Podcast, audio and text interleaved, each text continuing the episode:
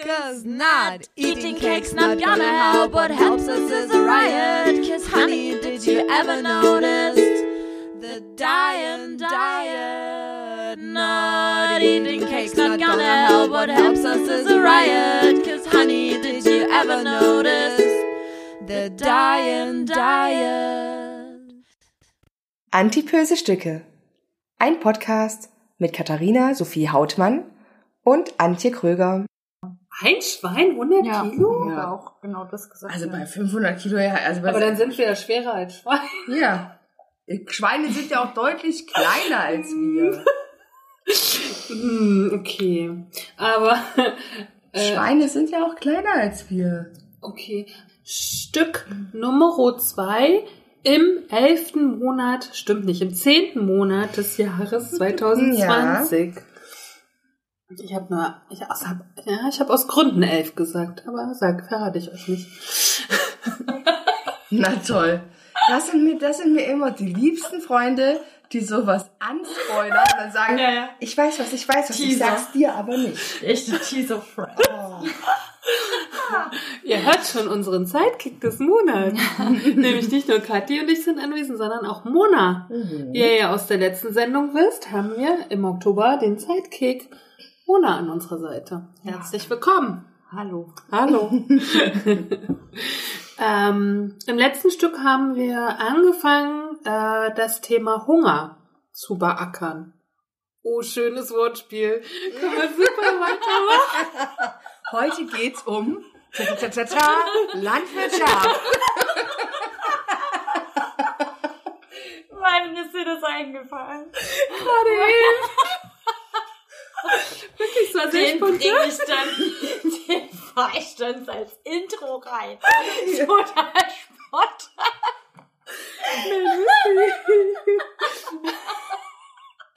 Ach, sind wir ein alberner Haufen. Ja, aber dafür sind wir bekannt. Ja, das stimmt. Und Mona haben wir schon als Sidekick auf Alberseite, Albernheit-Seite gezogen. Und das Thema wird ja noch traurig genug. Insofern kann man am Anfang schon auch mal lachen. Das stimmt. Okay. Okay, dann... Nee, aber dann komme ich schon mit einer... Reicht jetzt, wird lustig. Schön die Bremse reingehauen. Ähm, aber dann kommt... sich das eigentlich bei euch, je nach Ernsthaftigkeit des Themas? Umso lustiger werden wir, ja. Ja, Nee, meine ich jetzt ernst, die Frage? weiß ich gar nicht. Nee. Ich glaube, das ist tagesformabhängig. Ja. Und ich würde gleich auch fragen, weil du dich ja gut mit Essstörungen auskennst. Was jetzt noch keiner. Fragt Mona. Nee, aber ähm, sind. Okay, pass auf, Mona. Sind dicke Menschen lustiger als dünne Menschen? Das ist wirklich ernst gemeint. Lustiger. Na, lustiger oder mehr. Gib mal, Lachen gib mal mehr. dazu noch äh, zwei, Oder- drei andere Begriffe, damit ich Nein, weiß, nein, lustiger und humorvoller, das meine ich, glaube ich, nicht. Aber gehen, also das wird ja mal, es gibt diese Schublade des gemütlichen, dicken Menschen, auch sehr geschlechtslos erstmal. Das Schwein. Der sehr viel, der sehr viel lacht, der sehr viel, Aber wir sind okay. Schweine im Weltall heute. Heute haben wir so ein bisschen das Schweine. Ja, wir sind bei Landwirtschaft. Wir haben uns darüber, um euch einzuladen, sozusagen in unsere Lachdiskussion, wir haben uns darüber unterhalten, wie viel ein Schwein wiegt. Mhm. Und ich war der Meinung, es wiegt sechs 600 Kilo. Es wiegt 600 Kilo. Das wäre so ein Monster-Schwein. Aber sie war Und sehr Kat- überzeugt davon Und genau, auch. super überzeugt, so Ja. überzeugt, dass Kathi und ich ungefähr eine halbe Stunde da saßen und im Stillen uns versucht haben vorzustellen, wie Wie das riesig ein 600 Kilo Schwein ist. Ja, aber wir, äh, Mona hat das für uns, es ist ja auch die Aufgabe eines Sidekicks, ne? Recherchieren, no? und das hat Mona dann für uns getan und hat rausgefunden, ein äh, normales Hausschwein, richtig? Wiegt 100 Kilo. Ja.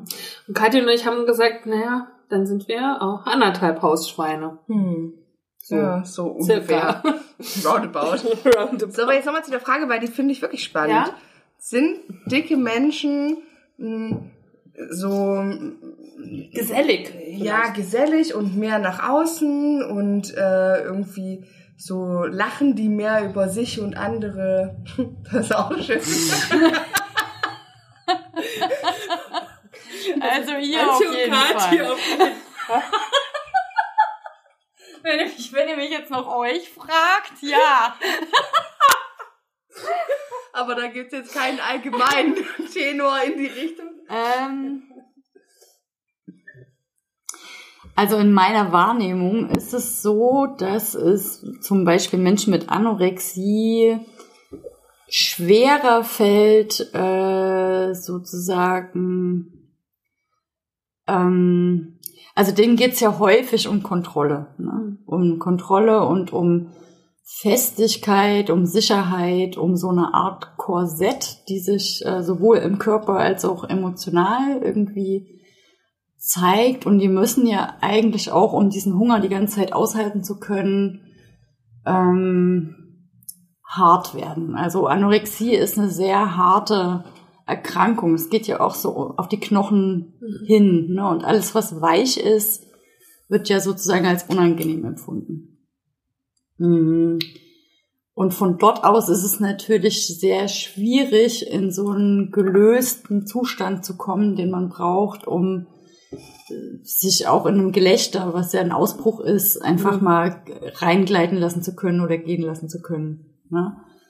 Also ähm, es ist in meiner Erfahrung auf jeden Fall einfacher mit dicken Menschen oder Menschen mit einer Binge-Eating-Störung auch in so ein Lachen über sich selbst zu kommen, als mit einem Menschen, der Anorexie hat. Wenn ich das bei einem Menschen mit Anorexie schaffe, da also da habe ich hart dafür gearbeitet, Mhm. sozusagen. Ne? Mhm. Ähm, umgekehrt äh, erlebe ich es aber auch oft so, dass äh, dicke Menschen mit einer Essstörung das häufig benutzen, um auszuweichen.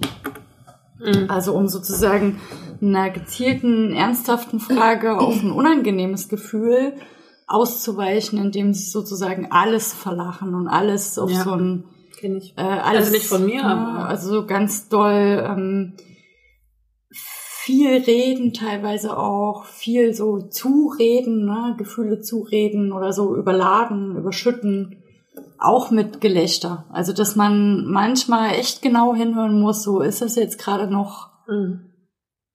kommt da jetzt wirklich bei mir Frohsinn an? Mhm. Oder wäre ich jetzt gerade rausgeschoben, übers Lachen, ne? von der Frage weg? Mhm. Also nicht so einfach zu beantworten, Mhm. aber es ist auf jeden Fall ähm, häufig, nicht immer, aber häufig irgendwie einfacher, erstmal an irgendeine Emotion so anzudocken. Ne? Obwohl, wenn ich an unsere ganzen dicken Gäste denke, wir haben ja echt viel gelacht. Hm. So, ne? Das stimmt. Aber das kann natürlich auch an, an unseren Charakteren liegen.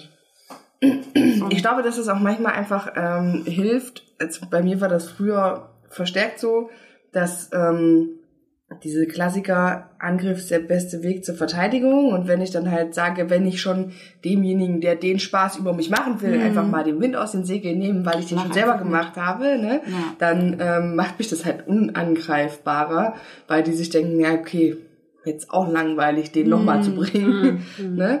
Und ähm, das ich ich äh, hab da immer so bin da immer so ein bisschen zwiegespalten, weil einerseits ist das natürlich ähm, verdrängt man damit so seine wahren Gefühle ein bisschen. Andererseits hat mir das geholfen, über diesen gefakten Weg des Selbstbewusstseins wirklich auch selbstbewusst zu werden, ne? Weil ich irgendwann halt gemerkt habe, ja, eigentlich ist der Weg gar nicht so dumm und eigentlich hast du wirklich nichts, wofür du dich schämen müsstest, so, ne? Und ähm, manchmal, glaube ich, ist sich selber was vorzuspielen sinnvoll, um zu begreifen, dass das ein ganz guter Weg wäre, damit grundsätzlich umzugehen. Aber das ist zum Beispiel was, was ich in meinen Workshops lehre. Wir sprechen gerade, wenn, wenn ich die längeren Workshops habe und drei Tage mache, sprechen wir am ersten Tag über Souveränität.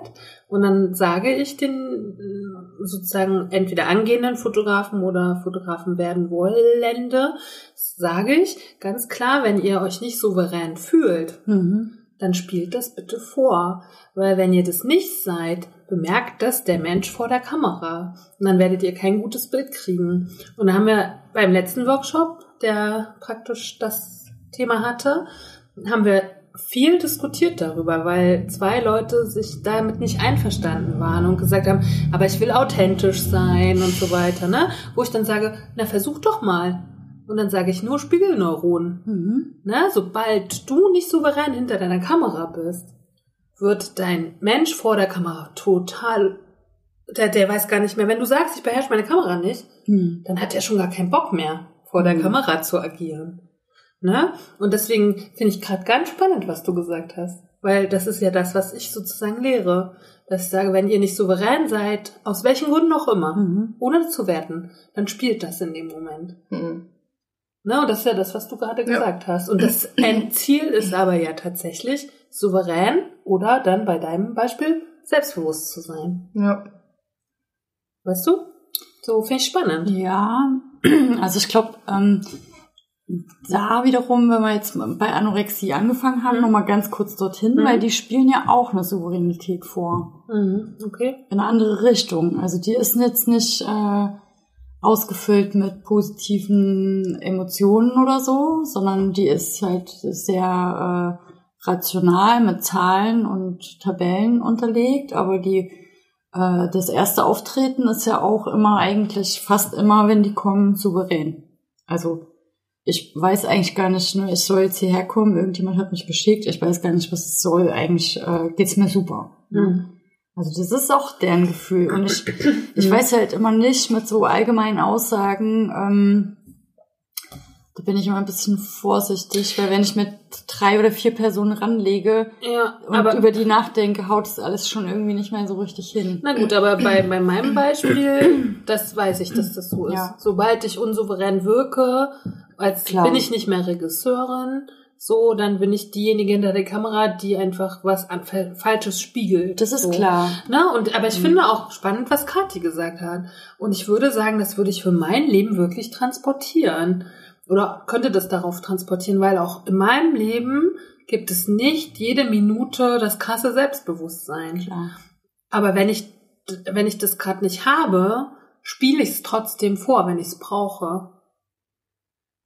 Ne? Und äh, also ich kann zum Beispiel sagen, ich bin nicht so viel Magersüchtigen begegnet wie du wahrscheinlich. Ich empfand die überhaupt nicht souverän.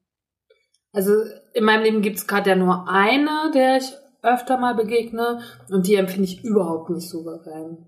So. Also deswegen weiß ich. so allgemein. Also ich würde auch total mitgehen, wenn du sagst, okay, wenn ich nicht Souveränität ausstrahle hinter der Kamera, das Mhm. äh, taugt das nicht. Hm. Ich bin mir noch nicht sicher, ob das jeder so kann, wie ihr das meint. Also Mhm. da brauche ich auch nur zu mir gehen, ne? Und zu sagen, okay, ich bin eine super schlechte Schauspielerin, ich bin super schlecht darin, äh, was zu behaupten, was, wo ich keine, keinen Zugang habe, gerade Mhm. auch nur, also ich brauche wenigstens immer einen Millimeter davon, das von einem Gefühl, was ich dann größer oder kleiner machen kann, okay, das geht. Mhm. Aber es gibt auf jeden Fall unsouveräne Momente, da wäre ich lost. Also ich könnte es nicht spielen. Es Okay. würde nicht gehen und es würde, würde auch bemerkt werden. Ich Und glaube das auch nicht, würde dass das in jedem Bereich des Lebens genau, funktioniert. Das, Das das glaub ich meine auch ich mit nicht. so, Das glaub ich äh, auch nicht. ne, man könnte, man müsste konkreter jetzt Aber wenn ich, wenn ich, Situation Ich glaube auch nicht, dass jeder dicke Mensch den Weg gehen kann, den ich daraus gezogen habe. Manche macht das vielleicht einfach, wenn sie das immer spielen und aber eigentlich gar nicht bei sich sind, vielleicht noch kleiner. War für mich ein guter Weg tatsächlich. Mhm. Deswegen habe ich gesagt, ich bin da aus jetzt zwiegespalten, weil ich das gar nicht immer gut finde. Aber für mich hat das halt extrem gut funktioniert, dieses ähm, sich selber überzeugen, indem man einfach macht. Ne? Das ist ja, das ist ja dieses Prinzip auch Learning by Doing. Ne? Also wenn ich äh, von irgendwas halt gar keinen Schimmer habe und aber nicht irgendwann mal anfange damit, dann werde ich es nie lernen. Und ich glaube, das ist das Prinzip, was dahinter steckt. Ich muss es einfach auch das, das ist dieser, dieses, dieses Prinzip, ich weiß nur so halb Bescheid und trage das aber mit absoluter Überzeugung vor, was ich, zumindest das, was ich weiß. Und ähm, daraus schöpfe ich dann quasi so viel Selbstbewusstsein, dass ich sage, okay, und jetzt klemme ich mich dahinter und gucke, was man daraus noch machen kann. Ne? Also das funktioniert 100% nicht für jeden und nicht in jedem Lebensbereich. Wenn ich von irgendwas gar keinen Plan habe, kann ich auch nicht so tun, als wüsste ich was davon, mhm. weil das fliegt halt auch ungefähr zwei Sekunden, nachdem ich angefangen habe, so zu tun, einfach auf. Bei der zweiten, bei der zweiten Frage, die ein bisschen tiefer nachgeht, also einfach nachbohrt. Und da wäre auch die Frage, ähm, also wenn man das, wenn man es nämlich so verallgemeinert, dann ist man halt auch ganz schnell am Punkt, wo ich super ähm, allergisch drauf reagiere, weil ich mich frage, okay, in welche Richtung gehen wir denn gerade?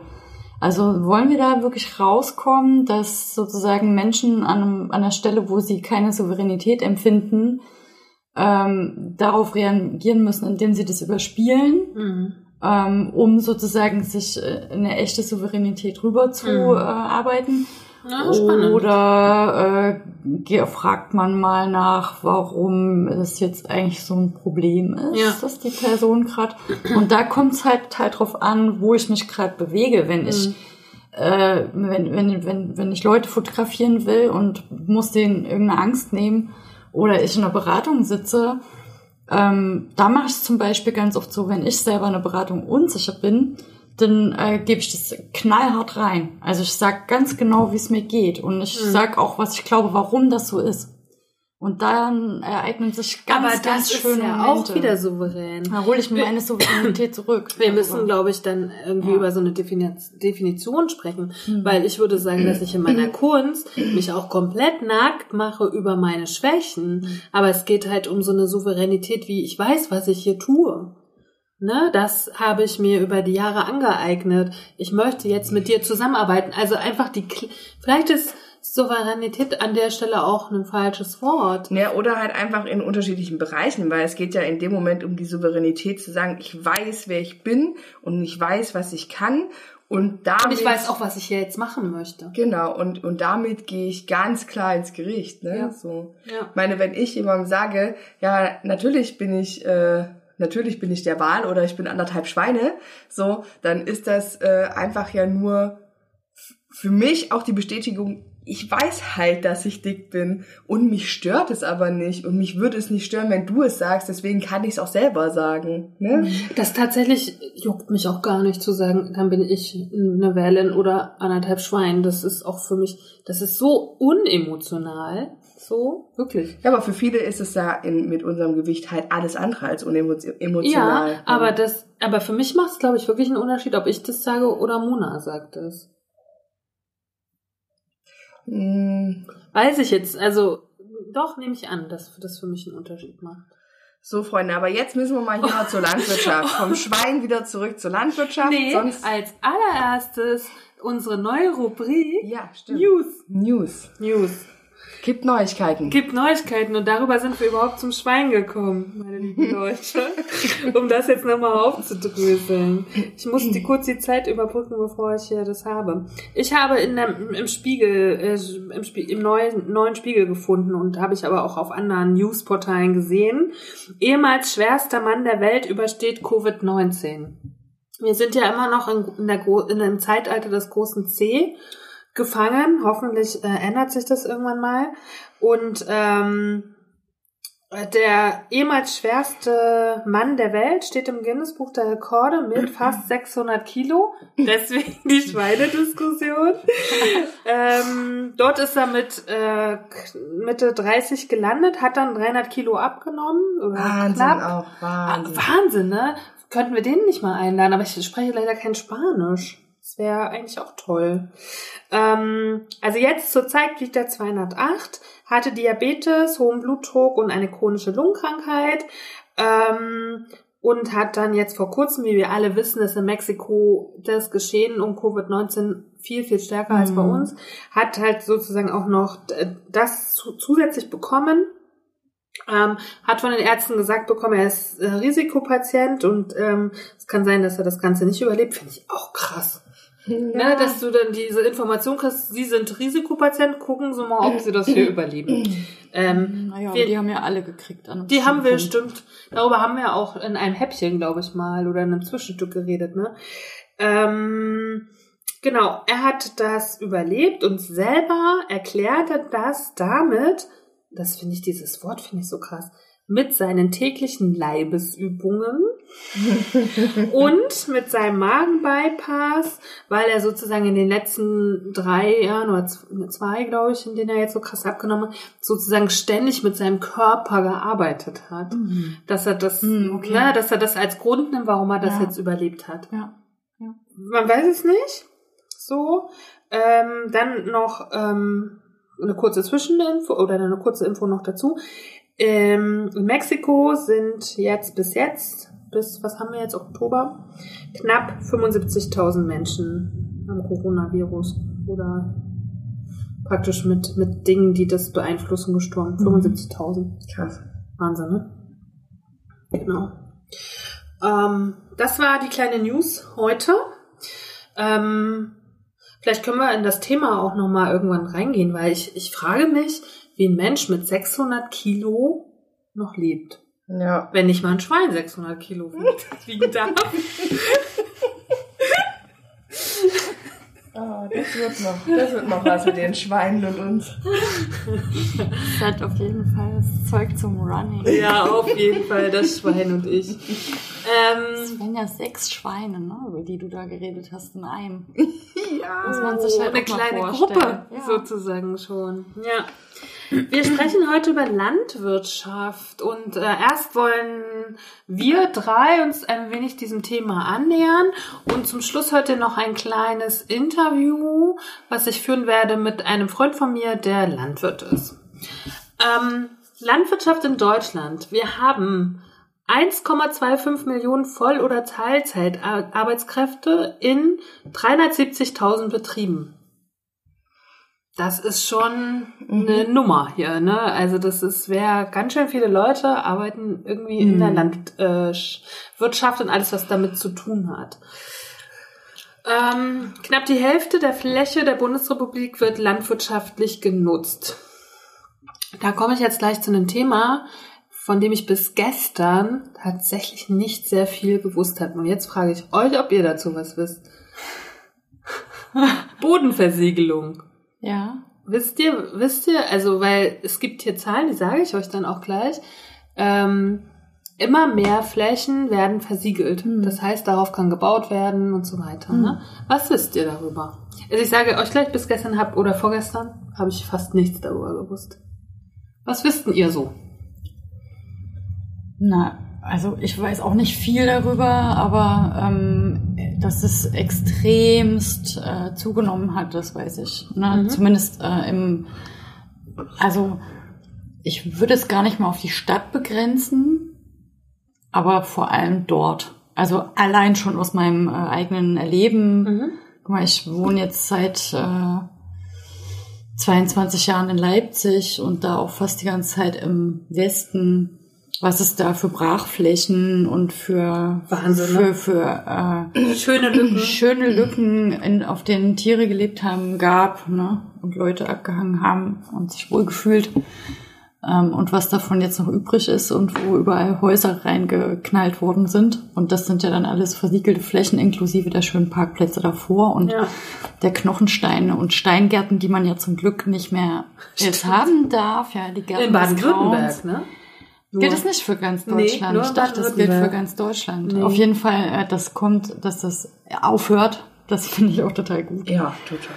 Ähm, aber das mehr weiß ich nicht. Aber das hat natürlich Einflüsse auf äh, wie viel Wasser kann der Boden speichern, ne, wenn es mal regnet. Also auf jeden Fall. Das ist der Grund auf jeden Fall dafür, warum unsere Wälder so vertrocknet sind, die Versiegelung mhm. des Bodens. Ja. Noch was, Kathi? Weißt du noch irgendwas? Nein, ich hätte nicht mal das gewusst. Also passt auf, hier für den Ausbau von Siedlungen, Einkaufs- und Logistikzentren äh, sind werden täglich, täglich 6, 62 Hektar Land, das sind 90 Fußballfelder in, in Deutschland. Deutschland. Mhm. Also jeden Tag werden 90 Fußballfelder versiegelt. Mhm. Für, und da halten wir uns jetzt mal fest, es sind wirklich windige Stadtsachen. Das meiste sind die Logistikzentren an den mhm. Autobahnen. Mhm. Okay. Große Hallen, DHL, mhm. Amazon und wie sie alle heißen. Mhm. Das finde ich so krass. Und dann, das hat mich gestern am meisten, ähm, ich habe gestern schon mal kurz mit Markus gesprochen Und äh, der hat dann gesagt, na ja, aber wenn so eine Fläche versiegelt wird, dann müssen die Ausgleich schaffen. Und dann habe ich gedacht, hm, na das klingt ja gut. 90 Fußballfelder werden dann irgendwo abge, ne, werden neu gemacht und dann müssen die irgendwo, hm, klingt erstmal schön. Ja, die Frage ist, wo? Genau, erstmal das und dann, Leute, haltet Wie? euch fest, dann gibt es nämlich Ablasshandel mit Ach Ökopunkten. ja, schön. Das System Ökopunkte. Wer zum Beispiel ein Acker in eine Wiese umwandelt, kann sich dafür Ökopunkte bei der Kommune oder dem Landratsamt gutschreiben lassen, weil eine Wiese ökologisch wertvoller ist. Diese Punkte dürfen weiterverkauft werden. Zum Beispiel an einen Bauträger, der ein Bauvorhaben realisieren möchte. So, und was, wir, äh, nee, was wir nämlich auch nicht wissen, dieser Handel mit den Ökopunkten boomt, man kann die sogar bei Ebay. Nein. Echt, ich hatte ich Nee, jetzt mit vom, Ökopunkten. ich, ich dachte, ich fall vom Glauben. Aber ab. warum kann man die denn verkaufen? Weil das der deutsche Staat zulässt. Ja, aber jetzt mal, das ist doch das. Aber das macht doch dann gar keinen Sinn mehr. Dann kann man das doch halt auch lassen, oder? Jetzt Ja, und dann gibt's auch tatsächlich, habe ich gestern gelesen, ähm, 70 Prozent werden wirklich ersetzt. Also bei Das wollte ich 30, gerade sagen. bei 30 Prozent, also da sprechen wir noch nicht von den Ökopunkten, 30 Prozent, das kontrollieren die Kommunen fast gar nicht.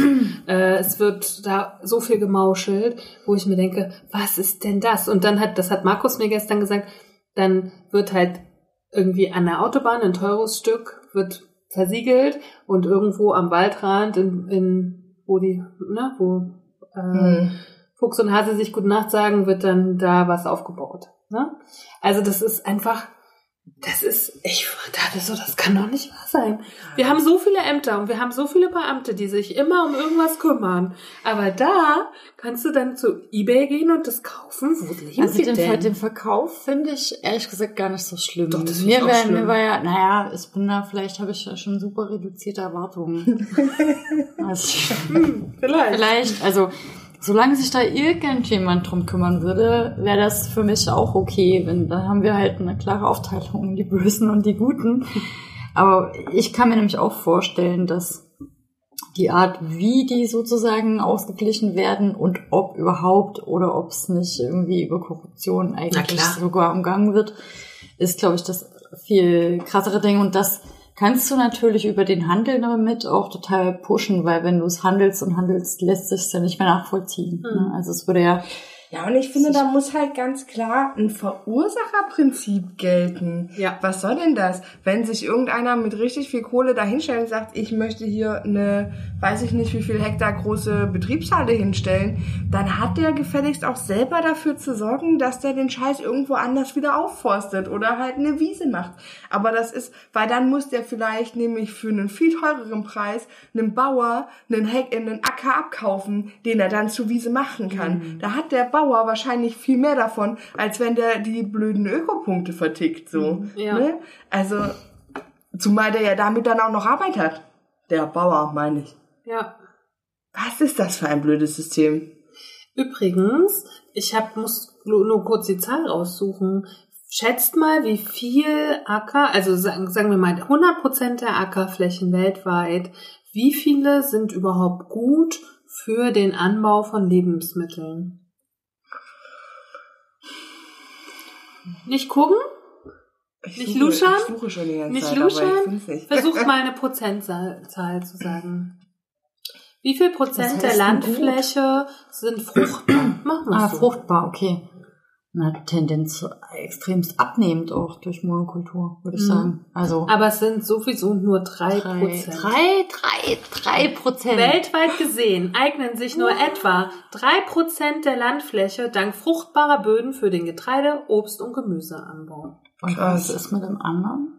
Das ist nicht so fruchtbar und das wird dann praktisch versucht, fruchtbar zu machen. Das wird sehr krass mit äh, Pestiziden und Ja, und vor allem hier habe ich irgendwie gelesen, Dioxidzufuhr oder so, irgendwie sowas in Böden.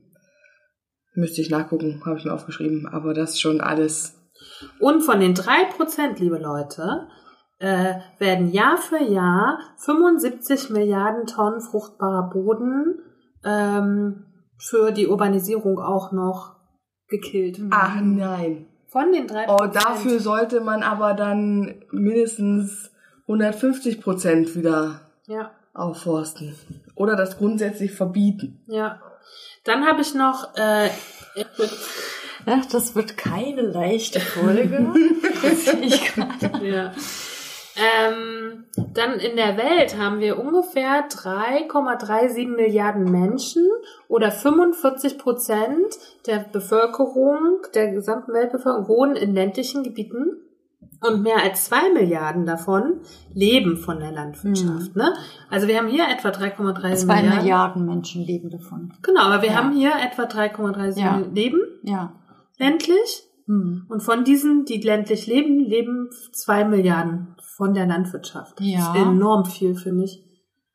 Weil wir ja immer, wenn wir zum Beispiel die Diskussion in den letzten Wochen in Leipzig war ja, wie schaffen wir es, dass das Lohngefüge in Leipzig höher wird, weil wir haben ja einen unendlich geringen Nettolohn für eine große deutsche Stadt. Ja. Und die Antwort war Industrialisierung. Mhm, okay. Ne? Und wenn wir aber das jetzt mal potenzieren auf, da, auf diese Zahlen, Mhm. dann haben wir 3,37 Milliarden Leben ländlich in der Welt und zwei davon von der Landwirtschaft. Nichts mit Industrialisierung und irgendwelchen Booms. Das finde ich schon spannend. Weil das wird ja immer als Allheilmittel gesagt. Ne?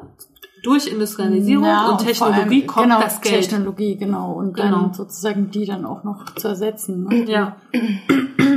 Aber Technologie findet doch auch in der Landwirtschaft statt. Aber ich glaube nicht Also in so der, in, Form, in der industriellen Landwirtschaft Ja, ist. Technologie sowas von wichtig. Mhm. Ja, du brauchst dann aber trotzdem noch die Leute, die da irgendwie laufen und die Tomaten abschneiden und weil das sozusagen du ja Pflanzen Das hast, stimmt, aber wenn die du jetzt- nicht so wachsen wie Das stimmt, der- aber wenn du dir jetzt zum Beispiel das, das Ernten, das Ernten von äh, Getreide und sowas anguckst, das, ist Aber ja- das ist doch nicht hochtechnologisiert. Also ich war, Doch. aber vor zwei also vor zwei Wochen habe ich gerade die Ernte in MacPom beobachtet. Das sind Mähdrescher wie vor 30, 40 Jahren. Das ist für mich nicht Hochtechnologie. Naja, aber die Weiterverarbeitung und sowas, das ist ja dann auch alles. Aber es werden doch immer noch Spargel, Erdbeeren, es wird alles von Hand gepflückt. So. Also Hochtechnologie stelle ich mir irgendwie anders vor, aber vielleicht bin ich da auch falsch. Ich finde, in der Landwirtschaft wird oder in den Geflügelfarmen wird, ich habe mal auf der Doc Film in Leipzig, habe ich einen Film über über diese Geflügelfarmen gesehen. Da wird jeder Kopf vom Hühnchen noch mit der Hand abgeschnitten. Das ist die, ich habe doch gesagt, es wird traurig. Nein, nein, aber ich wollte sagen, findet ihr wirklich, dass die Landwirtschaft so hochtechnologisiert ist? Äh, ja, schon. Boah, Ich würde das dann später mal Markus fragen.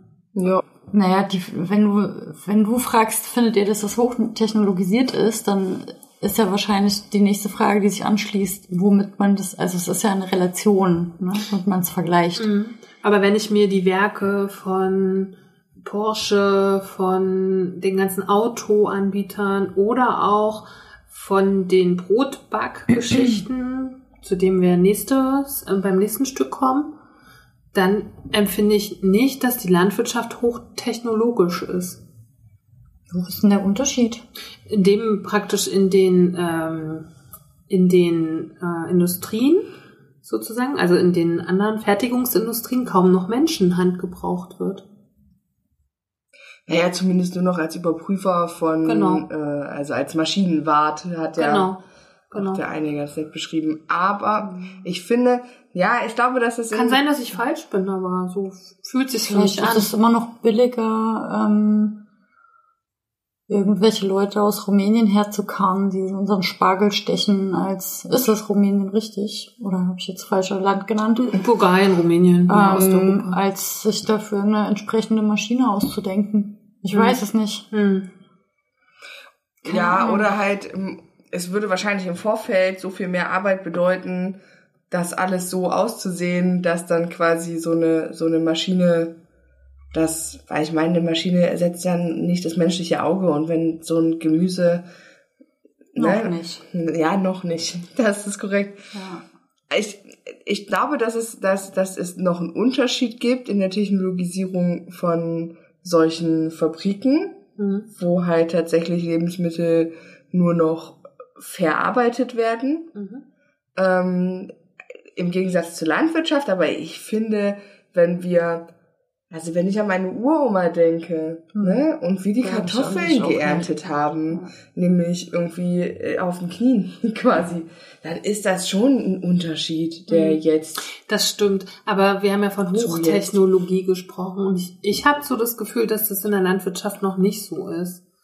Aber Naja, wie gesagt, ist auf jeden Fall sicher, die, der, der Grund dafür ist, es, es muss billiger sein. Es muss, es muss noch billiger sein, äh, Leute dafür zu nehmen. Wenn es nicht billiger wäre, dann wären es schon Maschinen. Genau. Und äh, was auch noch ein Unterschied in Land- und Forstwirtschaft, ich habe mich das schon sehr oft bei der Steuererklärung gefragt. Da steht nämlich immer Land und Hm. irgendwie Produkte aus Land- und Forst Forstwirtschaft. Da habe ich mir gedacht, was ist denn das? Warum steht das da immer? So. Wald. Nee, es ist, weil es in der Umsatzsteuererklärung seit den 60er Jahren in Deutschland ein äh, Privileg für die Landwirtschaft gibt. Das gibt es nur in Deutschland und deswegen regt sich jetzt, regen sich alle anderen EU-Länder jetzt so krass auf. Gelesen habe ich das in der neuen Zeit. Wir werden das alles immer in den Shownotes verlinken.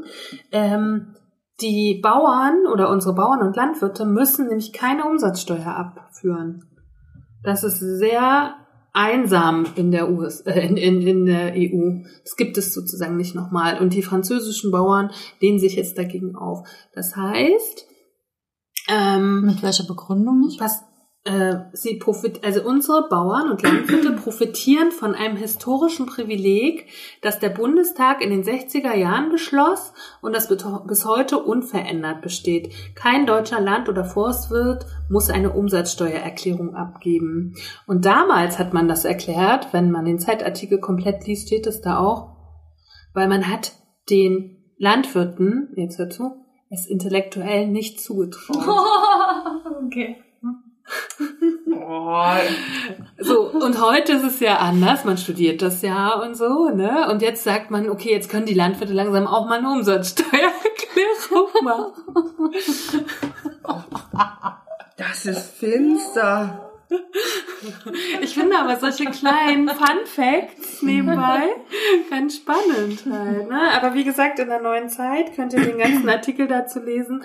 Und wahrscheinlich, denke ich, so wie es sich jetzt anhört, wird das politisch auch äh, verändert. Na, das Coole ist ja, wenn, wenn die jetzt sozusagen aufgefordert werden, die Umsatzsteuererklärung zu machen äh, und da sich dagegen verweigern, dann müssten sie ja eigentlich damit reagieren, zu sagen, wir sind immer noch zu blöd dafür. Wir können das einfach nicht leisten, Aber intellektuell. weißt du, wo der Knackpunkt ist, warum sie sich jetzt die deutschen Bauern auflehnen? Und das deutsche Finanzwesen geht ja immer zehn Jahre zurück. Das heißt, wenn die jetzt das Gesetz äh, für die Bauern und Landwirte einführen, Oh, können die Finanz, müssen die rückwirkend die letzten zehn Jahre bezahlen. Und das sind ja, in diesem Jahr ist ja alles anders, weil Corona sind ja 19 Prozent. Oder sieben dann. Aber ich weiß nicht, wahrscheinlich schon 19. Das ist halt krass, finde ich. Also da muss irgendwie eine Sonderregelung ja. Ja. irgendwie gefunden werden, ne? So, aber ähm, das waren jetzt so ein bisschen meine Fakten, die ich über die Landwirtschaft rausgefunden habe. Und ich muss aber auch sagen, also mein kurzes Vorabgespräch gestern mit Markus hat mich dazu ähm, oder anders anders gesagt hat dazu geführt, dass ich gedacht habe, ich weiß einfach so krass wenig, Mhm. sowohl über Subventionen, da können wir ja weitermachen. Ja. Diese, ihr kennt alle das mit diesen Gurken, ne? Das Mhm. gute Beispiel, so Agrarsubventionen. Dann Löhne müsste man auch mal drüber sprechen. Was verdient man als Arbeiter oder Arbeiterin in der Landwirtschaft? Ich glaube sehr wenig. So, dann geht's weiter. Transportwege. Also es Ja. ist das Thema ist so immens groß, dass man eigentlich gar nicht weiß, wo man so anfangen soll. Mhm. Irgendwelche Agrarberichte, genau. Mhm. Ne? Wer, wo wird was angebaut? Monokulturen, Dreifelderwirtschaft. Mhm. Mhm. Es ist so Warum unglaublich sind die- viel. Warum sind die Leute, die auf dem Land leben, stärker von Hunger und Armut bedroht als die in der Stadt, obwohl sie die sind, die das Essen produzieren? So. Ja. Na und wie hat überhaupt auch diese äh, diese Industrialisierung der Landwirtschaft stattgefunden? Ne? Also wie hat sich das vollzogen, worüber wir vorhin ganz kurz gesprochen haben, dass äh, zum Beispiel in der Fischerei das ja so war, dass äh, oder immer noch ist, aber glaube ich nicht mehr so viel, dass im Zuge der Industrialisierung autonome Fischer verpflichtet waren, ihre ganzen Kenntnisse und Informationen an die äh, an die EU abzugeben, die Mhm. dann da anschließend irgendwie so Riesendampfer reingeschickt haben, weil sie irgendwie gedacht haben, okay, das potenzieren wir einfach hoch. Hm. Also und die da auch schon ganz klar, ne, in diesem Film gab's äh, gab's einen Fischer, der davon erzählt hat und der einfach ganz klar gesagt hat, okay, ich habe jetzt hier noch drei oder vier Jahre, ne, um das zu machen und dann wird mein Schiff einfach äh, ausgesondert werden, weil es dann nur noch industrie industrielle Fischerei geben wird. Mhm. Und das ist, hat sich ja auf ganz vielen Ebenen ereignet, wo wir noch drüber sprechen werden mit Lebensmittelproduktion, dann die sich daran anschließt, ne, Ja, an die und- Landwirtschaft selbst. Ja, und dann auch Bio, Bioproduktion. Ne? Was ist da der Unterschied zu konventionellen Landwirtschaft und Bio? Äh, äh, da wird Markus arbeitet auf einem Biohof, der wird vielleicht dazu ein bisschen was sagen können. Ähm, was natürlich auch noch ganz spannend ist, ist die Preisgestaltung. Mhm. Ne? Das wird mittlerweile alles international Preise für Lebensmittel aus der Landwirtschaft werden an Börsen gehandelt. Hm. Ne? Also das ist äh, sozusagen ähm, der Preis für Schweine wird auch zum Beispiel darüber jetzt bestimmt, welche Krankheiten haben die. Und der wird aber weltweit bestimmt, aber es sind ja nicht immer alle Schweine betroffen, Hm. sondern vielleicht nur die Schweine in Deutschland oder Mhm. Österreich. Und trotzdem wird der Preis global bestimmt. Das ist abgefahren, dieses ganze System. Ja. Ne? Und wir kommen zu einem anderen wichtigen Thema, was ich so super spannend finde und was in meinem Leben auch wirklich schon seit in den letzten Jahren sehr krass Einzug gehalten hat. Und zwar in, auch in so einer Selbstbeobachtung, die mich auch manchmal schämen lässt, ehrlich gesagt. Ne? Das Hm. ist äh, Müll. Lebensmittelmüll. Oder Mhm. was schmeißen wir weg? Können Lebensmittel überhaupt Müll sein? Ganz spannende Frage auch, was passiert denn mit dem Müll der Lebensmittel? Wo landet das dann später mal, Ja. wenn wir es wegschmeißen? Hm. Mona guckt mich mit großen Augen an. Wollen wir mal ähm, so ein paar Zahlen abrufen? Hm. Also in Deutschland landen in jedem Jahr 12 Millionen Tonnen Lebensmittel im Müll. Pro Kopf sind es in Deutschland 75 Kilogramm Lebensmittel. Also das Gewicht eines, sag ich mal, durchschnittlichen Mannes, so 75 Kilo, Hm. werfen wir jedes Jahr an Lebensmitteln weg. Ähm, und diese Ich muss mal Lebensmittel, Ganz, ganz kurz hier meine EU-Zahl ansagen. Ja, Die bitte. finde ich nämlich auch total spannend. Im Jahr in der Europäischen Union sind es 90 Millionen Tonnen Lebensmittel, die weggeworfen werden. Das entspricht einer Lastwagenkolonne einmal rund um den Äquator. Also ein, eine Reihe Lastwagen komplett mit Lebensmitteln beladen rundrum. Jedes Jahr. Ich habe so eine spannende Grafik bei der GfK gefunden, was dann so weggeschmissen wird.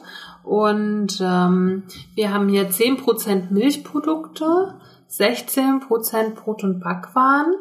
Das hätte ich mehr gedacht, ehrlich Mhm. gesagt.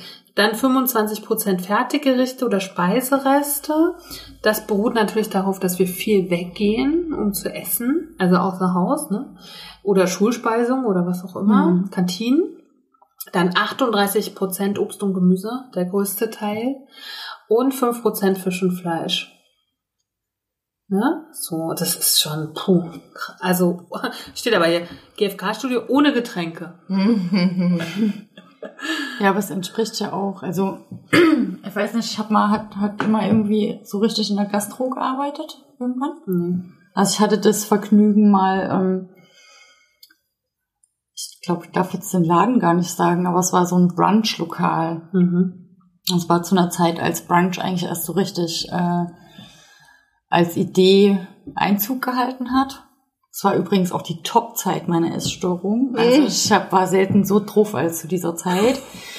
ähm, und da ist mir wirklich so hart vergangen, ne? weil du hattest sozusagen eine Theke. Es war auch jetzt kein Laden, wo es super äh, schicki Bio-Lebensmittel gab, sondern das war alles aus der Dose und Billo, so Billo wie möglich. Ähm, wo du auch teilweise als Kellner irgendwie das Gefühl hattest, so okay, dass wir könnten auch einfach jetzt hier unten so einen Trog hinbauen. Ne? Und Da sind wir wieder beim schütte, Schwein. Schütte einfach es zieht den, sich ja, ja durch. schütte den Stuff jetzt einfach meine, mein absolutes Erlebnis in dieser Zeit war äh, Sonntagmorgen Brunch, ne, die ganzen Leute völlig äh, völlig auf dem Film, jetzt müssen irgendwie genug zu essen kriegen, so, und ich hatte so ein Tablett mit Schinken drauf, kam aus der Küche und hatte das hier so oben, wollte es runter zur, ähm, zum Brunchbuffet bringen, und ich habe den Weg von der Küche bis zum Buffet nicht geschafft, weil Also das Tablett leer war, bis zu dem Quatsch. Weg. Doch. Und natürlich auf der anderen Seite musste ich aber auch immer die Teller sozusagen, wo der ganze Scheiß, den die dann nicht geschafft haben, weil die sind natürlich immer vor und ah ja, jetzt hier ein neues Tablett muss ich mal ordentlich draufladen und wir haben ja auch einen Preis bezahlt. Da können wir jetzt eat all you can eat, ne?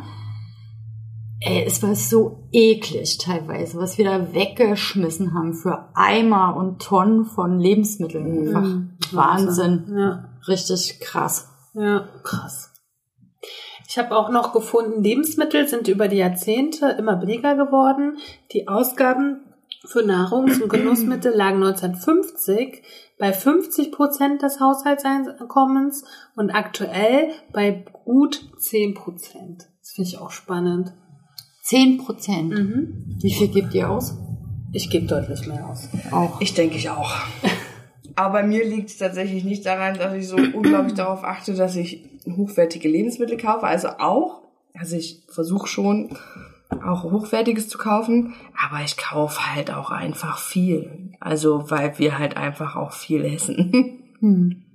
Ähm, ich achte darauf, hochwertige Lebensmittel zu kaufen, aber das ist auch, ich würde sagen, das ist auch so eine Art Fetisch. Aber ich habe ja mal im Bioladen gearbeitet und seitdem mag ich das halt gerne.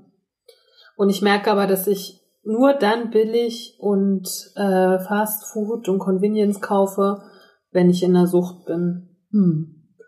Ne? Tatsächlich doch, Mhm. ja. Ja, auf jeden Fall. Hm. So. Und ich bin auch, wir haben neulich auf der Autobahn bei McDonalds angehalten und dann habe ich da so ein Eis gegessen. Ich esse echt wirklich selten dort. Und ich war gleich angefixt. Hm. Aber ich und muss hab sagen, ich gedacht, und hab gedacht, neulich, als ich im Bahnhof war, da ist ja auch ein McDonalds, ich will jetzt dieses Eis.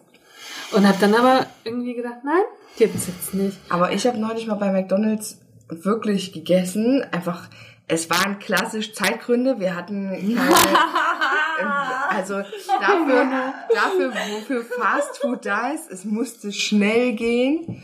Ähm, ich habe das gegessen und mir ging's so schlecht danach. Echt? Ja, und mir ging's so fürchterlich schlecht den ganzen Abend, Das habe ich nie. bis es wieder raus war. Wirklich. Ja, wirklich. Ich habe noch was gefunden auf die Frage, warum die Hälfte aller Lebensmittel im Müll landet und wer dafür verantwortlich ist.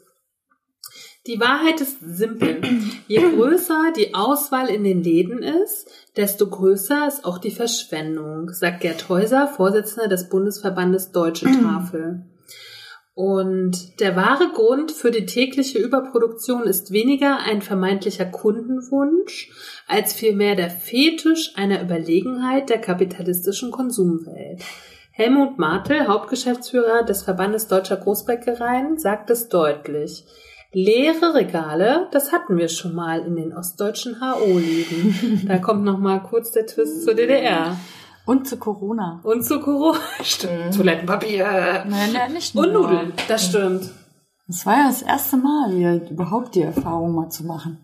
Mm, Aber es waren ja, es waren drei Lebensmittel, die es weniger gab. Mhm. Das gab's doch ganz normal, oder? Ich war nicht das so viel war was? einkaufen. Die drei Lebensmittel waren? Na, Nudeln auf jeden Nudeln, Fall. Reis, Konservendosen.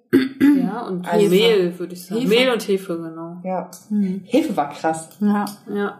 Da sind die Leute immer zu uns in den Laden gekommen und wollten bei uns Hefe kaufen. Und äh, eine Zeit lang haben wir das dann noch gemacht. Ähm, Und irgendwann durften wir das dann nicht mehr, weil die gesagt haben, wir können jetzt auch nicht mehr so viel Hefe verkaufen, weil sonst haben wir nichts mehr für unsere Produktion. Wurde tatsächlich auch bei Ebay verkauft, ne, Ja. für Trockenhefe. Für Ja? Ja, ja. So richtig Also nicht nur. Öko-Punkte, ja, äh, Versiegelung, sondern auch Hefe. Ich habe hier noch was gefunden, ähm, was in Großbritannien, also das kommt alles aus diesem Buch Essens, ähm, Essensverschwender. Wir verlinken das in unseren Shownotes. Ähm, Im Jahr 2000 wurde in Großbritannien jeden Tag weggeworfen. Passt Aber auf. von, von Haushalten sozusagen. Von Haus, also die, was schon Privathaushalte. konsumiert Privathaushalte, genau. 13,2 Millionen Trauben. Warum Trauben? Essen die in Großbritannien so viel Trauben? Ich habe keine Ahnung. 7 Millionen Brotscheiben. 5,1 Millionen Kartoffeln. 4,4 Millionen Äpfel. 2,8 Millionen Tomaten. 1,6 Millionen Bananen. 1,4 Millionen Pilze. 1,3 Millionen ungeöffnete Joghurtbecher. wurde. 1,2 Millionen Würstchen, eine Million Schinkenscheiben, eine Million Pflaumen, 700.000 Tafeln Schokolade, 660.000 ganze Eier. Oh, das finde ich äh, dramatisch. Und 440.000 Fertiggerichte. Jetzt frage ich mich spontan, wer zählt das? Äh, das gibt's wiederum tatsächlich in diesem Film, äh, haben die sozusagen äh, wirklich Haushaltsmüll ausgewertet und haben das gezählt und Okay. hochgerechnet. Und in den USA, habe ich gelesen, gibt's auch sowas mit Körpergewicht. Mhm. Irgend sowas, wie, es ist, müsste man, das steht in dem Buch auf jeden Fall drinne, wie die das machen. Okay, das weiß Weil ich nicht. Ähm, das fand ich spannend. USA und Japan. Japan sind weltweit die größten Schleudern von Wegschmeißen von Lebensmitteln. In den USA sind es 40 Prozent. Schmeißt jeder Haushalt täglich, also weg. 40 Prozent. Und Japan ist da ganz dicht dran. Ne? Und bei Japan finde ich ganz spannend, dass die ja selber so viel importieren und trotzdem so viel wegschmeißen. Und das ist nämlich der Unterschied. Ich kriege hier gerade das Zeitzeichen von Kati, aber das muss ich kurz zu Ende führen. Das ist der Unterschied, äh, warum Groß oder wa- in dem äh, Buch geht es viel um Großbritannien. Der Unterschied in Großbritannien ist, warum die sehr darauf achten, die müssen so viel Lebensmittel importieren.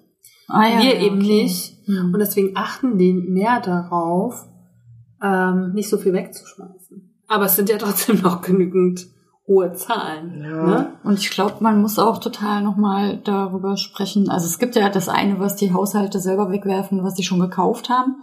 Aber bevor die Güter überhaupt im Laden landen, wird ja auch schon super viel weggeschmissen. Ja. Also äh, durch diese ganzen EU-Richtlinien, ne, äh, in dem Film taucht irgendwie auch 40 bis 50 Prozent der Kartoffelernte wird einfach aussortiert, weil die zu groß, zu dick, zu Mhm. herzförmig sind. Ja. 40 bis Krass. 50 Prozent, die gar nicht irgendwie irgendwo hin landet, sondern die einfach vergammelt auf dem Feld. Ne? Jetzt landet hier gerade der Hubschrauber. Ihr werdet, ihr kriegt es gleich mit. Und weiß ich auch, und natürlich in den Läden selbst, äh, Stichwort Mindesthaltbarkeitsdatum, ne, was da jeden Tag irgendwie aussortiert wird und gar nicht mehr im Regal landen darf, auch nicht mehr billig weiterverkauft werden darf, auch nicht containert werden darf. Also da gab es ja jetzt irgendwie wieder das neueste Urteil, dass das einfach ganz klar zieht, ne, dass uns unser Müll wirklich wichtiger ist und Ja. dass das auf jeden Fall gefestigt bleibt, wem der gehört. ähm, Der gehört auch in der Mülltonne noch dem Supermarkt. Das ist echt krass, Ja, Das ist oder? was Bescheuertes vor allem. Ja. Und äh, ich finde auch diese, diese Zahl, würde ich auch gerne nochmal sagen, von den weggeworfenen Essen in Nordamerika und Europa könnte man die hungernden Menschen, um nochmal zu unserer ersten Sendung zurückzukommen, dreimal satt kriegen. Mhm. Da würde ich gleich nochmal äh, drauf anschließen. Die neue Erkenntnis lautet, zu einer Besserung der Lage, zwar der Hungerlage, kann auch jeder Einzelne durch eigene Verhaltensänderung beitragen. Ähm, bis 2011 war es so, dass die FAO, das ist die äh, sozusagen die Welternährungsorganisation, gedacht hat, wir müssten mehr Ackerland und mehr äh, Landwirtschaft betreiben, um alle satt zu kriegen. Jetzt ist es aber seit 2011 durch verschiedene äh, Studien rausgekommen, dass das gar nicht so ist. Wir müssen einfach weniger wegschmeißen und dann ist es ein Verteilungsproblem. Mhm. Na, und das finde ich, und da kann halt wirklich hier mal jeder bei sich selber anfangen. Weniger, weil wenn wir weniger wegschmeißen, konsumieren wir ja auch weniger. Ich bin da total bei dir. Ich finde die Verantwortung des Einzelnen an, der, an dem Punkt super wichtig und trotzdem, trotzdem braucht es irgendwie eine politische Entscheidung. Auf jeden drin. Fall. Also das, bin das ich ist bei überhaupt nicht, ne? Das ist einfach so wahnsinnig. Das kannst du auch über deinen eigenen Konsum nur zu einem Teil steuern und das andere muss einfach verboten werden. Ja. Also es muss verboten werden, so viel Nahrung einfach wegzuhauen und Ja. darüber sich ja auch wieder einen Vorteil zu zu äh, verschaffen auf dem Weltmarkt. Ne? Also indem wir einfach so viel wegschmeißen, halten wir den Preis oben. Mhm. Ja. Und das äh, bedeutet, dass wir dem Weltmarkt ja irgendwie auch die ganzen Nahrungsmittel, die wir wegschmeißen, oder da ist man ja schon super äh, innovativ, wenn man es nicht einfach nur weghaut, sondern verbrennt oder sich in den Tank kippt oder so. Da sind ja schon alle mega stolz drauf. Ja, Oder schmeißen unser Brot jetzt nicht einfach nur weg. Ja. Wir verbrennen es einfach, brennt genauso gut wie Holz.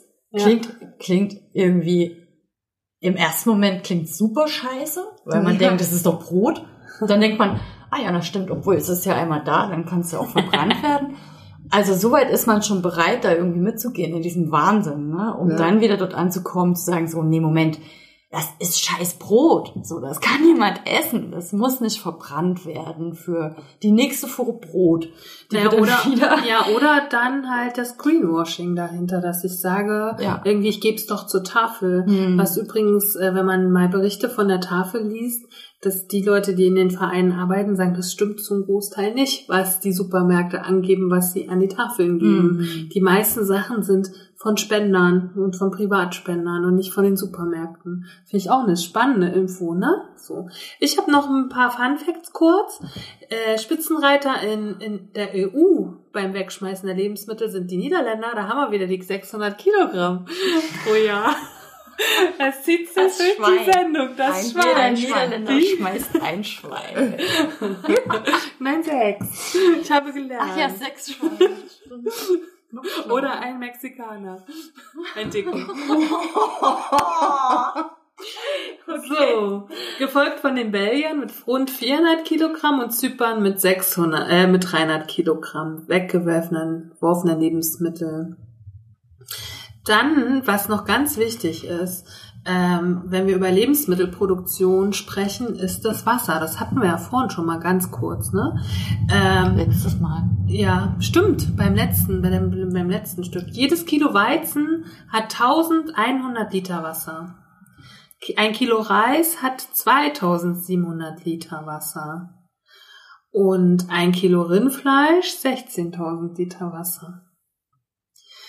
Ähm, auch das ist ein unglaublicher Aspekt unserer Lebensmittelverschwendung. Für die Nahrungsmittel, die wir nicht essen und wegwerfen, ist eine Wassermenge aufgewendet worden, die doppelt so hoch ist wie diejenige, die wir zum Waschen und Trinken verbrauchen. Oh, es ist so bitter, oder? Mhm. Genau. Ähm, dann, Und das ist, und das ist alles irgendwie nur so ganz, das ist alles nur Angerissen. ganz angerissen. angerissen Ja, ja, und an der. Oberfläche. Also man kann, Ich hab- wir können euch eigentlich nur einladen. Ja, und ich kann euch auch äh, empfehlen, entweder diese, diesen Film zu gucken, das verlinken wir dann, ähm, oder das auch das Buch zu lesen. Ich fand bei dem Buch nochmal so spannend, ähm, immer gleich so die Zahlen so krass präsentiert, weil wenn ich die so vor Augen habe, die Zahlen, machen die mit mir nochmal mehr, als wenn ich die in einem Film so sehe irgendwie, ne? Ähm, genau. Was ich auch äh, interess was ich auch gar nicht so sehr genau wusste, dass man zum Beispiel Essen auch nicht verfüttern darf, ne, an Nutztiere. Das stimmt. Sondern dass es halt weggeschmissen werden muss aus Angst vor irgendwelchen Epidemien, Pandemien und Genau. das Tierfutter extra hergestellt, damit es safe ist. Also Ja. nicht mal das allerbilligste Billo-Ding, was man noch aus seiner Kindheit auf Die Schweinetonne. kennt, genau. Obwohl ich glaube, das ist, ich, ich weiß, Das dass, geht nicht mehr. Ich weiß aber, dass unser Unternehmen quasi, also es muss nur äh, stark getrennt werden, weil wir, wir müssen ja quasi das, was abends übrig bleibt, was wir nicht verkauft haben, das trennen wir nach äh, unterschiedlichen, also alles, was noch weiterverarbeitet werden kann, in Semmelbrösel und und und, ne? Also alles, was so Weizengedöns ist, wird getrennt und dann ähm, alles mit Körn, also alles mit Saaten, alles ohne Saaten, das wird halt alles getrennt. Und ein bestimmter Teil davon wird an Bauern, also gerade an Schweinebauern weiterverkauft, so in, in der ländlichen Region. Und die nutzen das noch als Tierfutter. Also da gibt's wahrscheinlich... nochmal noch mal nachgucken bis zum nächsten Mal, weil in meiner Erinnerung war es so, dass das eine EU-Norm gibt, die das tatsächlich untersagt. Also ich habe das in einem, äh, ich habe das in einem von diesen vielen Filmen gesehen, die ich mir angeguckt habe, so, und die haben das bezogen auf Japan, weil die machen das nicht, die reinigen das Essen und sortieren das alles durch und verfüttern das weiter. Also ich habe auch, wie man mit Sicherheit sagen kann, ist, dass unser essbarer Wohlstandsmüll nicht mehr in den Mägen von Schweinen verdaut wird. Das war zwar früher normal, ist aber heutzutage aus solchen rechtlichen Gründen nicht mehr zulässig. Die entsprechende EU-Verordnung stammt aus dem Jahr 2002. Und die deutsche Ausnahmeregelung für die Verfütterung von Küchen- und Speiseresten an Nutztiere lief Ende Oktober 2006 aus. Ausnahme bleibt bis heute die Verfütterung an Hunde und Katzen und die Verarbeitung von Schlachtresten in Dosenfutter für Herrchen und Frauchens Lieblinge. Okay. Also das ist das, was ich sozusagen dem Buch entnommen habe, weil ich das auch sehr spannend finde, weil ich wirklich die Schweinetonne, das war jetzt kein Witz, aus meiner Kindheit kenne. Ja. Da war ja auch das Schwein vorne drauf. Ja. Ne? Aber vielleicht kannst du noch mal recherchieren bei euch. So? Ich werde das versuchen. Versuche mal. Vielleicht decke ich äh, unrechte Sachen auf. Oh nein, oh nein. Das werde ich natürlich nie verraten. ich habe äh, noch, noch ein paar kleine Fun Facts. Ich weiß, die Zeit drängt, aber die sind wirklich wichtig. 70 Prozent der Kaufentscheide fallen erst im Laden. Ähm, das fand ich sehr spannend, weil dem könnte ich ja sozusagen selber Abhilfe schaffen, indem ich mir meinen Zettel mache und den nur abarbeite. Bei 70 Prozent, das ist echt viel. Bestimmt bei mir aber zu 100 Prozent. Ich gehe super oft einkaufen, ohne zu wissen, was ich abends kochen will und lasse mich inspirieren von dem, was ich gerade sehe und was mich anspricht. Mhm. Dann im Zeitraum von zehn Jahren hat die Anzahl der angebotenen Waren in deutschen Supermärkten um 130 Prozent und die der Produktvarianten sogar um 420 Prozent zugenommen. Dabei haben sich die einzelnen Produktlebenszyklen um 80 Prozent verkürzt. Das finde ich auch krass. Ich bin tatsächlich so ein Käufer, wenn mein Lebensmittel nicht mehr da ist, bin ich traurig. Hm. Ich kaufe, glaube ich, immer dieselben zehn Sachen. Nee, ich bin auch nicht äh, super unexperimentell, was das angeht. Und ich denke, ich finde ja auch, dass sich die, die der, der Abfuck dieses Systems auch total oft in so neuen Produkten zeigt, ne? Oder wenn es irgendwie so Innovationen gibt, wo man irgendwie denkt, okay, Schokolade mit 85 verschiedenen komischen Inhaltsstoffen, weißt du, in irgendeiner komischen Kombination, wo es ja auch schon wieder irgendwie Künstler gibt, die daraus auf in den sozialen Medien irgendwas zusammenbauen, weil das einfach so absurd ist. Aber da was gibt's ja auch richtige Instagram-Profile, ne? Mhm. Von irgendwelchen neuen Riegeln und was es alles gibt halt, ne? Aber ich bin da auch sehr, ja, aber habe ich ja schon erzählt, ich kaufe ja auf dem Wochenmarkt und so. Ich bin da gar nicht so, ich gucke mich da gar nicht so viel um. Das letzte, Na, jetzt sowieso nicht mehr, wo du nicht mehr in Supermärkte gehst. Das stimmt, aber auch auf dem Wochenmarkt, wie du weißt, gibt es äh, auch sehr viel, sage ich mal, drumherum. Na, da gibt's den Gewürzstand und weiß ich nicht, aber da gucke ich halt nie. Ich gucke immer bei meinen fünf festen Dingen und gehe auch auf die Suche danach. So, mein letzter äh, Punkt für heute ist die Entsinnlichung, die Entbindung und die Entrhythmisierung von beim Essen. Ähm, Oh, wow, das ist dein letzter Punkt für heute. Das machen wir jetzt mal jetzt eben noch warm. schnell in fünf Minuten, oder wie? aber Warum haben wir da bis jetzt noch nicht drüber und noch nicht einmal? Ich habe mir, aber guck mal, in meinen Unterlagen ist es rot und dick. Weil, ähm, als ich das äh, gelesen habe, habe ich mir so gedacht, Das sprengt Das- meinen Zeitplan. Kannst du vergessen. nee, ich habe halt gedacht, ähm, das stimmt halt für mein Leben so gar nicht, weil mein Leben besteht aus Sinnlichkeit, Bindung und Rhythmik. Also ich bin dieses ganze End nicht. Nee, komplett. Komplett. Ja. Ähm, wollen wir das noch besprechen, Mädels? Ihr guckt mich so an wie... Nee, passt schon so. Kann man so stehen lassen, würde ich sagen. Gibt's auch nichts, eigentlich, nichts mehr dazu zu sagen. Nein. Ist eigentlich alles gesagt. Okay. Komm, hau raus jetzt. Ähm, na, da geht's halt. Ähm, ähm, mein Beispiel dazu wäre, ich habe vor, Kathi weiß es, ich habe vor ein paar Tagen eine tote Taube gefunden. Äh, die war abgestürzt und lag auf der Straße. Und dann habe ich, ich hatte äh, den Baumwollbeutel da. Hervorragend. Du erzählst, hast du sie gegessen. Nee, ich habe, ich, ich spoiler schon mal, ich habe sie nicht gegessen. So was so schön. Ich habe so Angst, dass du aber- jetzt nicht. Ihr versteht aber, wie ich drauf komme, oder? Nee. In unseren Themen. Es vorher einfach mal um Das große, das große Fressen. Antje und die Wir Taube. schmeißen hier nix weg. Die ist doch auch gut. Die geht noch. Die hat sich selber Sind weggeschmissen. nur zwei Würmchen dran. Nee, die war ganz frisch. Die war ganz frisch. Siehst du, siehst du, die ging noch. Du hast überlegt. Oh, ihr Lieben. Erzähl mal bitte, was du mit der Taube gemacht hast. Ich brauche jetzt andere Bilder, bitte. Aber wer weiß, ob die Bilder, ob die Bilder besser werden, Mona. Ich auch nicht, aber ich versuche es jetzt einfach. Ähm, äh, zum Thema Entbindung.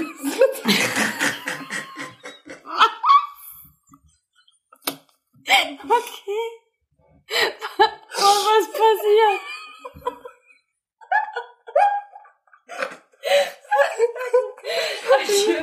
Sag mir, was du mit der Taube gemacht hast.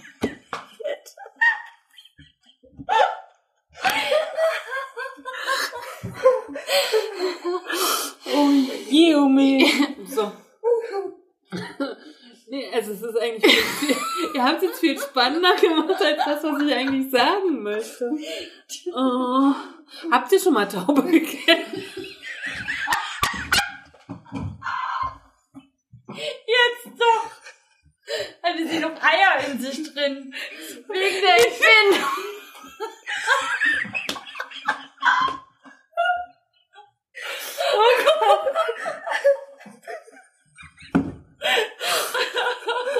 Schwangere Taube. Ich habe, glaube ich, noch nie Taube gegessen. Ich kann mich jedenfalls nicht. Okay. Ich mag auch keine Täubchen essen. nee, aber ähm, äh, äh, Entsinnlichung und Entbindung und Entrhythmisierung meint ja, dass man zu Lebensmitteln keine Bindung mehr hat. Ne? Zu wissen, was, was, da, was da los ist mit denen. Was ich sagen wollte ist, ich habe einen Baumwollbeutel dabei gehabt und wusste, ich möchte das Täubchen fotografieren. Ich will- wollte es nicht essen. Und dann habe ich es in den Baumwollbeutel gepackt und die ganze Zeit auf dem Nachhauseweg habe ich wirklich so getan oder wusste, habe so ein Gefühl gehabt, da ist was in meinem Beutel und das ist komisch. Ich weiß nicht, ob ihr das verstehen könnt. Ja, so. total. Im Und auch, als, halt. und auch als ich sie angefasst habe und in Mhm. den Beutel gehievt habe, habe ich gedacht, "Hm, komisch. Das Tier war ja tot, letztendlich. Und dann bin ich nach Hat Hause. jemand gesehen? Ich habe es tatsächlich hinten so am Schwanz so festgehalten und dann so rein und hab den diesen, hab dann bin noch in, passt auf, das war ja noch alles ganz anders. Da damals, als das, als diese Geschichte passierte, bin ich noch in den Supermarkt gegangen und darum hatte ich auch den Beutel dabei. Aber in dem Beutel war ja nun die Taube.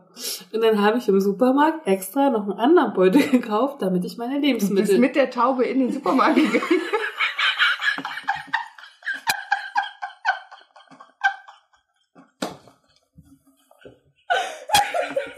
Das ist eigentlich das Weirdeste an der ganzen Geschichte.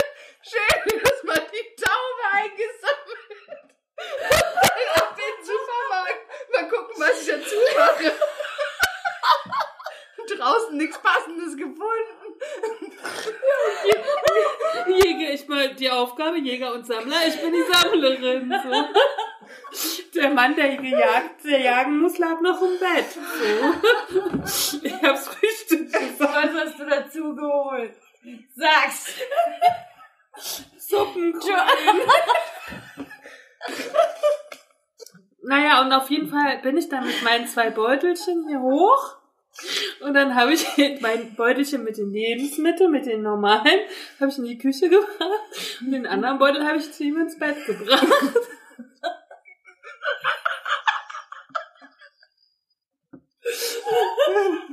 Und habe gesagt, für später. So, wirklich, weil ich wollte die ja fotografieren, Mona. Einfach. Es sind wirklich auch extrem krasse Fotos geworden, aber. Was mein Bild war dazu, ich bin die ganze Zeit so mit der Taube, als ich noch nichts anderes in der Hand hatte, so gelaufen wie mit rohen Eiern. Und trotzdem hatte ich einen sinnlichen Bezug zu dieser Taube oder zu diesem Körper oder zu dem, was sie mal war, aber sie war tot. Kaufst du das Täubchen eingeschweißt Hm. und entfedert im Hm. Supermarkt, knallst du das da rein in den Beutel und Ja. hast gar keinen Bezug mehr dazu. Ja, klar. Und das ist sozusagen mit dieser Entzündlichung und gemeint. Okay. Und auch wenn diese Geschichte jetzt sehr lustig war, ich weiß auch gar nicht, wie wir das zusammenschneiden sollen. Also, Entzündlichung meint, dass alles, was mit Schmutz bei der Essenszubereitung zu tun hat oder gar Ekel auslösen könnte, vermieden wird. Ein Fisch darf keinen Kopf mehr haben, die Innereien eines Hähnchens müssen entfernt sein und Fleisch sollte von Sehnen und Knochen befreit sein. Na? Ähm, dann Entbindung meint, dass gemeinsame Mahlzeiten und äh, so wegfallen. Nee, Entrhythmisierung ist das. Ähm, dass man nicht mehr zusammen isst. Und das würde ich nämlich, das, da habe ich meine Abschlussfrage zu, zu dieser Entrhythmisierung, weil wir das irgendwann vor Monaten schon mal kurz hatten. Und heute ist mir das dann wieder eingefallen. Wie wichtig ist euch gemeinsames Essen mit Freunden, Partnern, Familien? Extrem wichtig. Extrem wichtig. Also nur so bin ich, äh, das war auch ein Riesenpunkt, dass ich so aus der Essstörung raus bin, weil das, das äh, Fressen und Kotzen machst du alleine. Mhm.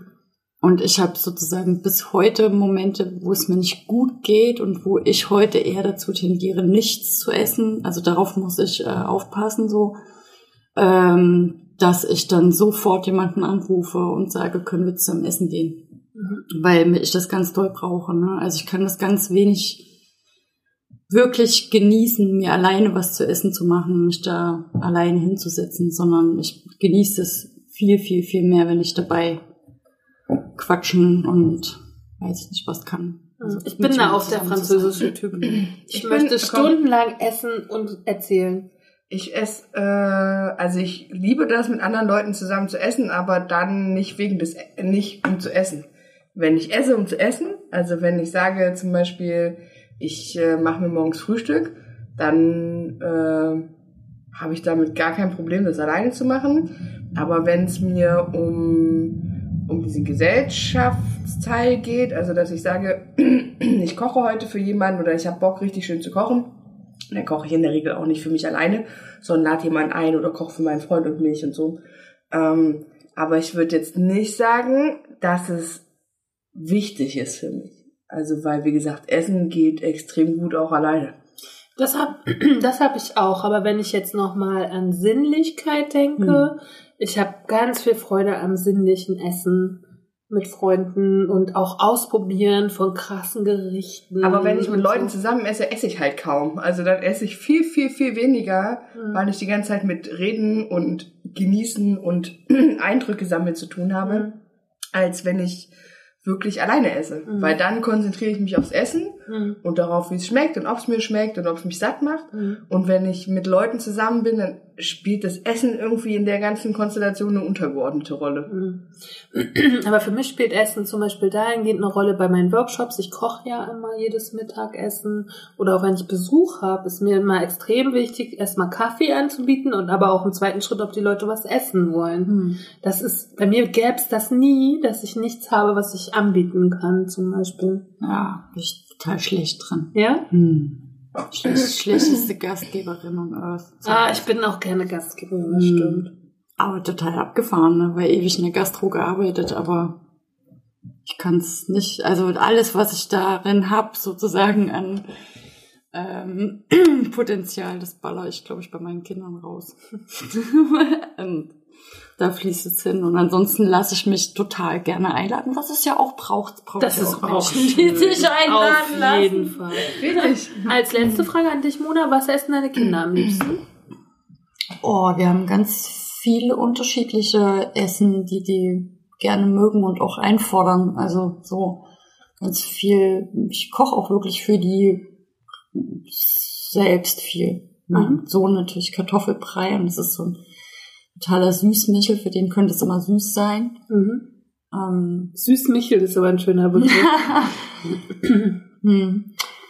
Und äh, meine Tochter, die, ähm, die hat sich eine ganze Weile lang so ausprobiert in Richtung Vegetarier und Vegan. Vegan habe ich dann gesagt, okay, das, äh, das schaffe ich nicht mehr. So, dazu esse ich einfach zu gerne. Musst du dein Ding machen, mache ich nicht mit. mhm. Ähm, aber du kannst ja einmal die Woche kannst du ja vegan was kochen, dann esse ich das natürlich auch mit, aber ich mache es jetzt, ich will es mir nicht aneignen. Ähm, aber mit der machen, machen wir viel so, also gucken wir auch mal, wie man das, wie man das Fleisch immer mehr weglassen kann. Weil natürlich, äh, wenn ich für die Kinder koche, merke ich auch, wie ich sozusagen das Kochen meiner Mutter, äh, wie das da wieder rauskommt, ne? Also Mhm. da koche ich auch anders, als wenn ich es jetzt für mich oder für Mhm. Freunde mache. Mhm. Dann würde ich sagen, für heute lassen wir mal unseren Steady-Aufruf weg. Ja, ich würde auch sagen, Ne? Das, da geben wir euch das nächste Mal wieder Also mit auf den Keks. das sprengt jetzt den Rahmen. Das sprengt den Rahmen. Ähm, wir wünschen euch viel Spaß beim Hören unseres Interviews, was Ja. sich jetzt hier anschließt. Und wir drei hören uns am kommenden Freitag wieder mit einem Brot. Mit einem Brot. Oder zwei oder drei, wer weiß es schon. Dann würde ich sagen, waren das die antipösen Stücke mit Katharina Sophie Hautmann. Mona Herdmann. Mona Hettmann, Antje Krüger und äh, bis zum nächsten Mal und viel Spaß beim Interview. Tschüss. Tschüss. An dieser Stelle sollte für euch das Interview mit Markus kommen, aber leider haben wir es an die Technik verloren. Keine Ahnung, was da passiert ist und ähm, warum die Geräte nicht aufgezeichnet haben. Auf jeden Fall, es ist nicht da und wir haben leider nicht geschafft, in der kurzen Zeit das dann jetzt nochmal zu führen. Deshalb, wir entschuldigen uns. Ähm, das Thema Landwirtschaft ist aber so groß, dass wir es auf jeden Fall nochmal auch nach diesem Monat und nach der Zeit mit Monat mal aufgreifen werden. Vielleicht können wir dann alles das, was ich jetzt in diesem Interview mit Markus besprochen habe, nochmal irgendwie ähm, neu verknüpfen und vielleicht gibt's auch neue Informationen. Nur so viel, was ich jetzt aus dem Interview genommen habe, was ich geführt habe, ist der Preis für Lebensmittel aus Biolandwirtschaftsbetrieben ist zumindestens beim Fleisch drei bis viermal so hoch, beim Gemüse nicht ganz so viel, aber ähm, das Doppelte an Euros müsst ihr auch da äh, auf den ähm, Tisch legen. Mm, In der Landwirtschaft wird wenig verdient. Also das heißt, die, die dort angestellt sind, haben sehr, äh, sehr geringe Löhne. Ähm, dafür wird an der Landwirtschaft relativ viel verdient. Diesen Satz haben wir übrigens in unseren Recherchen sehr häufig gelesen und gehört. Ähm, dann die Preise für Fleisch und äh, Getreide und so weiter werden gar nicht mehr regional gemacht, sondern international. Ne? Die werden so an, an Börsen äh, notiert.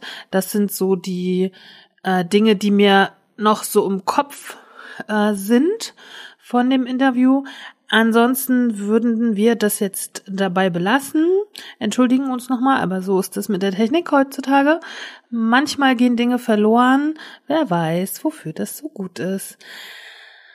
Die antipösen Stücke verabschieden sich jetzt auch ohne Interview. Wir hören uns am kommenden Freitag zur gewohnten Zeit. Adieu, tschüss. Cause not eating cake's not gonna help. What helps us is a riot. Cause honey, did you ever notice the dying diet? Not eating cake's not gonna help. What helps us is a riot. Cause honey, did you ever notice the dying diet?